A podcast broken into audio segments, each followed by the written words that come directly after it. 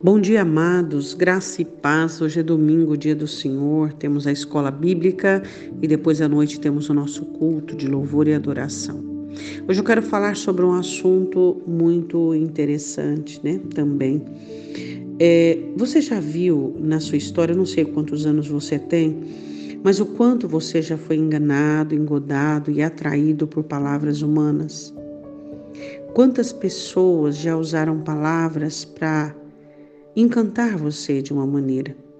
E quantas pessoas também já usaram a, esse, dom, né, esse talento de Deus tão maravilhoso que é a fala, né?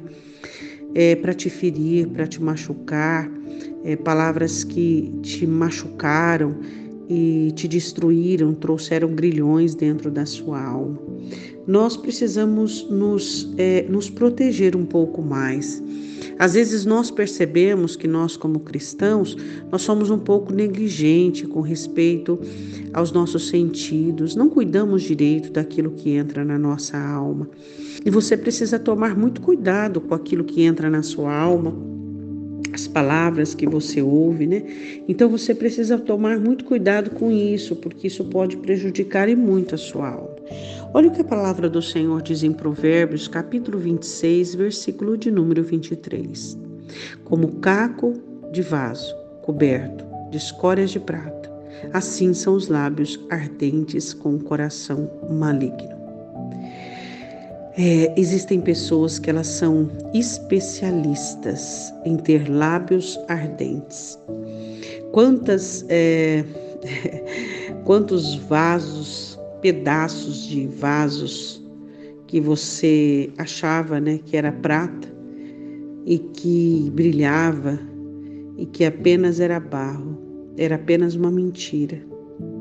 Quantas pessoas, né, que são pedaços de vasos de barro, cacos, né?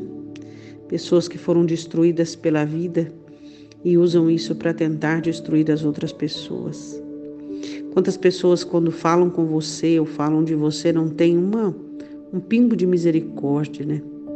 Quantas pessoas elas não conseguem ter aquela audição de retorno? E se eu tivesse ouvindo isso, né? E se essa pessoa estivesse falando isso para mim? Jesus diz é que nós temos que fazer para os outros aquilo que nós queremos que os outros façam para nós. Quantas pessoas que se sentem numa situação privilegiada e que aproveitam essa situação para ferir com palavras, né? Quantas pessoas? Eu sempre estou dizendo para você, né? Fale um pouco menos, fale um pouco menos, não tenha tanta necessidade de falar. A necessidade exagerada de falar, como qualquer outra necessidade, é uma neurose. Neurose é um exagero. A Bíblia diz: sejamos prontos para ouvir e tardio para falar. Quantas vezes você se cala diante da fala de uma pessoa, não porque você está concordando, mas porque a, a cegueira daquela pessoa é tão grande, a perturbação daquela pessoa é tão grande que você não consegue dimensionar como aquela pessoa consegue dizer aquilo, como aquela pessoa consegue falar aquilo. Nós deveríamos ponderar melhor nas nossas palavras, por quê?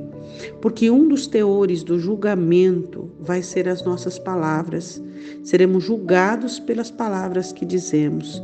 Então é muito importante nós atentarmos para isso e não sermos negligentes.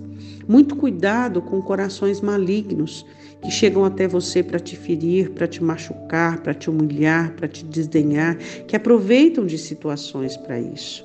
Oremos.